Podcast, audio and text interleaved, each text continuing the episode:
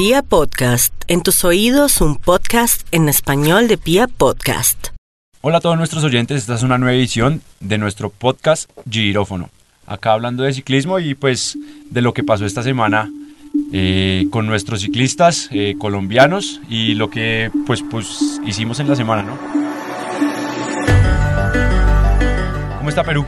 Hola Nachito, muy bien, muy bien, pues ahí con expectativa y de los ciclistas colombianos y también muy chévere lo que, lo que hicimos el fin de semana. Bueno, bueno, Tula.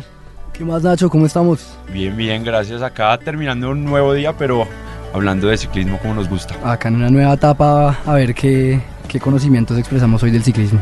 Listo, Santi. ¿Qué tal muchachos? ¿Cómo van?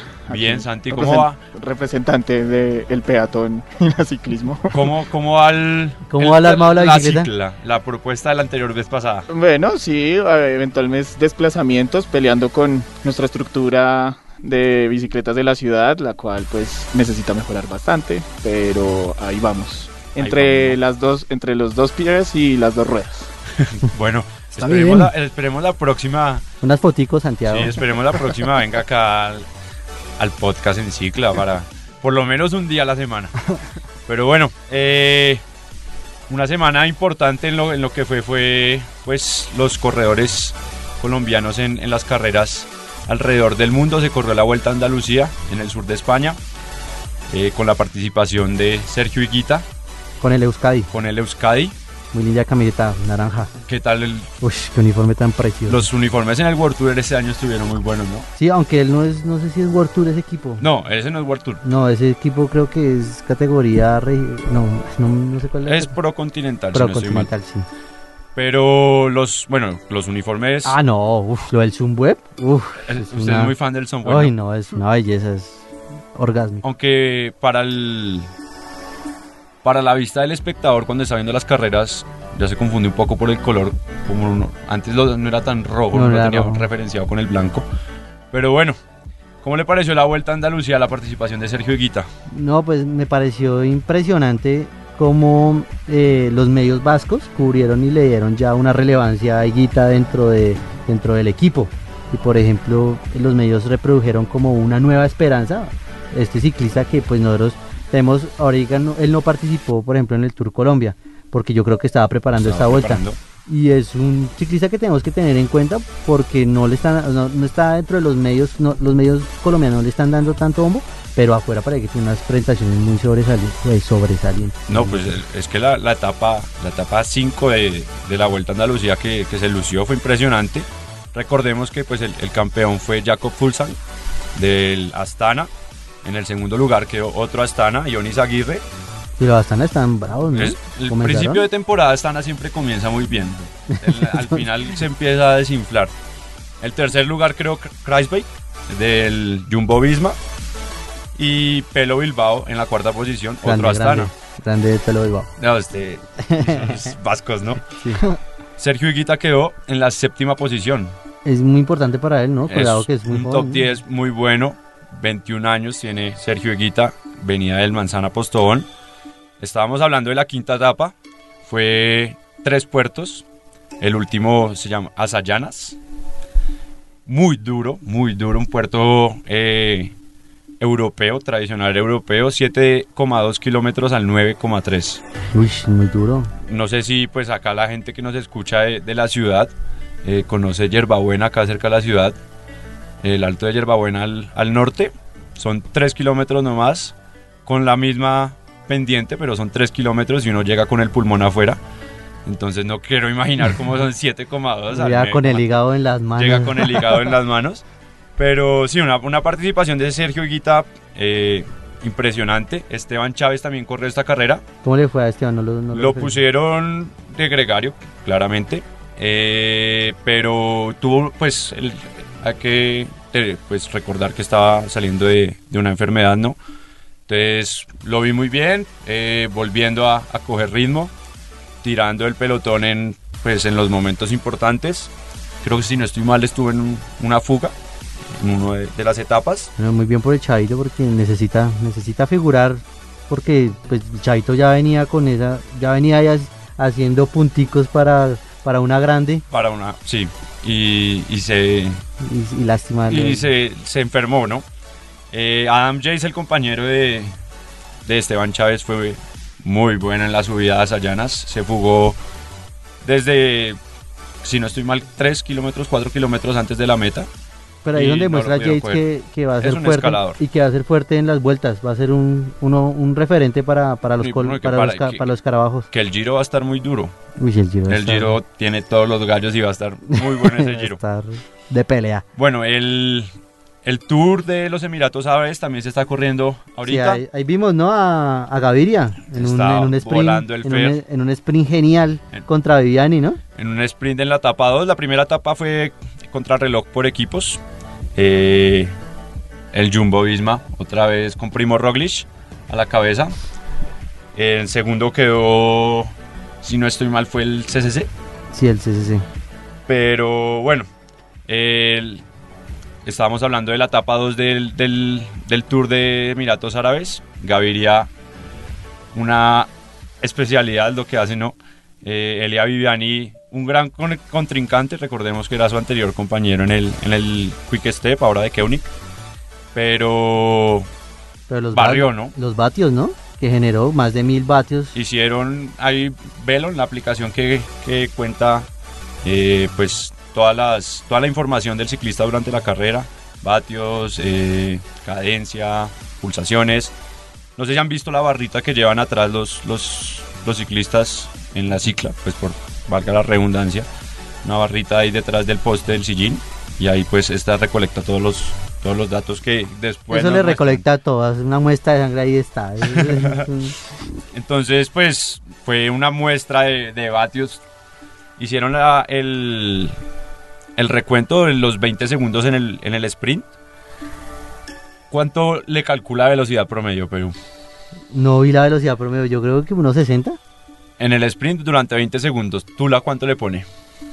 O sea, mi 60 me parece demasiado. De pronto, eh, un 54 también. ¿Cuánto alcanza usted hacia tope? ¿Cuánto cree que alcance usted hacia tope? Yo lo máximo, una vez que estaba andando en, en una aplicación que tenía, fueron unos 38 más o menos. 38 kilómetros por hora, el máximo. Sí, el máximo. Bueno, eh, Fernando Gaviria durante 20 segundos hizo un promedio de 64,1 kilómetros por hora. Tremenda 20 bestia. segundos con velocidad máxima de 66,2 kilómetros por hora. Promedio de watios o de watts, como le quieran watts. decir, que es la fuerza eh, con la que se mide pues las pedalazos. Eh, 1060 de promedio durante los 20 segundos. Esto es una cosa No, es una barbaridad. brutal porque uno como, bueno, los datos de... Yo creo que lo máximo que uno alcanza subiendo, pero máximo sí porque la da 150, 160 Eso, eso iba más o menos a decir. Se supone que para los corredores amateurs, y eso que un corredor amateur que pues entrene normalmente, está máximo en los 300, 350 vatios, pero, Pero porque, sea un, sea, correcto- un corredor. Semi-pro ya casi. Sí, pero pues uno los, acá los, ¿Nosotros? sí, los otros, eh, no, no llegamos más arriba de 200 No, yo creo que la primera, vez que, este- la primera vez que subí patios, yo creo que llevaba un, un, un vatio. Entonces yo creo que lo que está haciendo este muchacho es algo brutal. Eh, hoy ganó Valverde la, la etapa de montaña en el tour de, ¿cuál? De los Emiratos. en los Emiratos Árabes. Y como hay, y como hay montañas, esa sí no qué pena, no la vi. Hay montañas. Una montaña en la frontera con Oman. Con Oman, interesante hacer un alto allá, ¿no? Interesante. Mm. Pero solo, ¿no? Uno ve allá la pasión por el ciclismo es nula. No, eso ya es. Yo no sé para Eh. qué. O sea, creo que una vez vi a este gran tuitero que tiene muchas fotos de, de ciclistas antiguas. ¿Cómo es que se llama? David Guenel. David Guenel. Y él mostraba como la pasión en Colombia y la pasión en Emiratos Árabes. Y mostraba que pues allá no. Pues es como, va a ser algo como, bueno, que el, el fútbol en, en esta zona ha, aumentado un poco la pasión, ¿no? Pero uno ve allá la gente, hoy el, en tenis, el ATP de Dubai también se está jugando ahorita y uno ve las canchas medio desocupadas, entonces no sé si la gente de esa zona como que tiene un poco apartada del, del deporte, ¿no? Sí, yo creería. Porque pues no tienen como esa, esa aprensión de. Pues si, si tienen un van a tener un Vamos a ver de pronto en el mundial. Pero no se ve esa No apasionamiento. se ve esa Sí, pasión no, por no los se le ve, no sé si le, no le creen al deporte, pero, pero no se ve una pasión hacia el deporte como la que se ve más hacia este lado del, del mundo. Bueno, ya pasando a otro tema, eh, ¿cómo le fue el fin de semana en sus rutas, Perú? No, eh, muy mal. Muy mal, estuvo muy vago. Sí, estuve muy vago porque pues eh, tengo, tengo a mi hermano, mi hermanito menor aquí en Bogotá, entonces pues eh, el sábado opté por, por, por acompañarlo a hacer vueltas y el domingo cayó un aguacero en la mañana y no pude Sí, salir. el domingo teníamos salida programada eh, hacia Pacho, Cundinamarca, por el Alto del Águila, después de Zipaquirá. Pero hay que decir que nos levantamos desde las 4 y 50 y ya está. No, mentiras, yo me levanté a las 3 y 50 al, al baño y estaba lloviendo. Volví a levantarme a las 4 y 50 a ver si algo había pasado. Y seguía lloviendo y yo, no. No, Hay es veces que, la, la, la, la, la lluvia sí lo empereza a uno mucho, ¿no? Claro, y además que salir tan madrugado con lluvia, pues uno también lo piensa seguridad, o sea, uno piensa muchas cosas en ese momento, ¿para qué me arriesgar que tanto?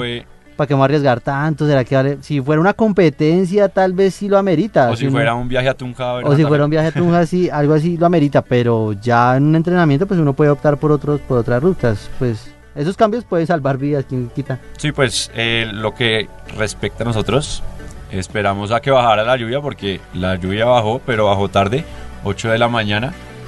Y Mm. todo el mundo patios de momento que terminamos ¿Y, la calera. y había gente en patios? ¿Mucha gente en patios? Mucha gente patios, pues como un domingo normal que Mm. parece ciclovía, ¿no? Sí. Entonces subimos a patios, eh, bajamos a la calera.